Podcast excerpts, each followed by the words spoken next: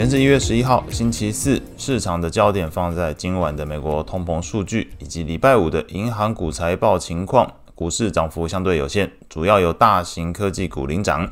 美股五大指数依照涨跌幅排序，分别是纳指上涨零点七五 percent，标普上涨零点五七 percent，道琼上涨零点四五 percent，罗素上涨零点一一 percent，费半则是下跌零点三九 percent。美股七雄里面，只有特斯拉续跌零点四三 percent，其余全都上涨。其中，脸书上涨零呃三点六五 percent，NVIDIA 上涨二点二八 percent，这两档涨幅都在两 percent 之上。那 NVIDIA 自然这股创股价是续创历史新高。那主要是受到这个台积电去年第四季的财报营收优于市场预期所带动。情绪面部分，恐慌指数 VIX 续跌零点三九 percent，收在十二点七一。CN 的恐贪指标状态提升到了极度贪婪的一个情况。指标读数从七十三上升到七十五，类股的部分涨幅前三名再度由三剑客包办，通讯服务上涨一点一七 percent，科技类股上涨一个 percent，非必需消费类股上涨零点九八 percent。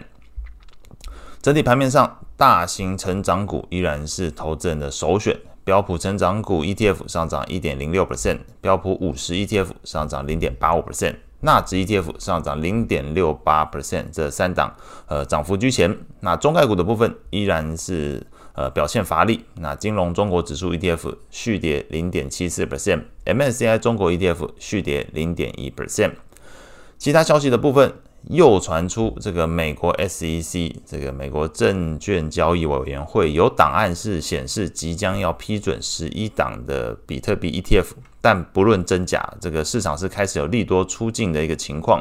比特币来看，中场是下跌一点五九 percent，收在这个四万五千七百三十六美元。这所以在大方向来讲，不知道到底这个消息是真是假，但是。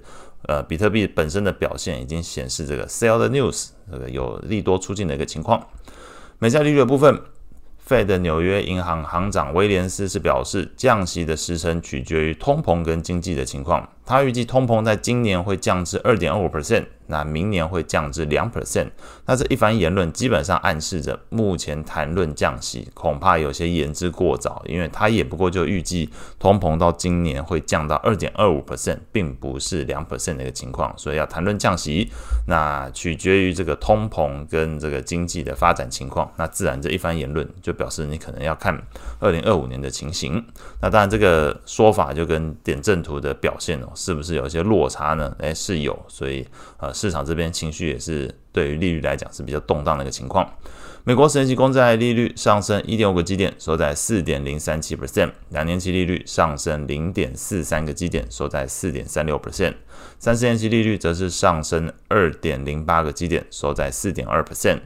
ETF 的部分，长天期公债 ETF TLT 下跌零点四七 percent，投资等级债券 ETF LQD 下跌零点一三 percent，高收益债 ETF HYG 则是上涨零点一八 percent。外汇市场部分，美元指数是下跌零点一七 percent，收在一零二点三九。那主要是受到这个欧元升值零点三六 percent 的一个影响。那相关的消息是在这个 ECB 那成员这个。表示说，现在谈论降息还太早，那使得市场对于欧洲央行降息的一个预期减弱，那推升了欧元走高。那主要货币之中，昨天变动最大的其实是在日元的部分。贬值零点八九 percent，收在一四五点七六。相关消息是，日本去年十一月份的名目薪资年增率只有零点二 percent，那比起十月份是一点五 percent 的一个增速是显著放缓。那市场认为这样的数据发展，也应该说薪资的增幅放缓了，那会可以延续日本央行呃继续保持负利率政策这个可能性。那以上是大家今天所有的内容。那后续关注的焦点自然是在这个美国的 CPI 跟 PPI，中国的 CPI、PPI，以及礼拜五这个美国银行股的一个表现。那以上是今天所有内容，祝大家有美好的一天。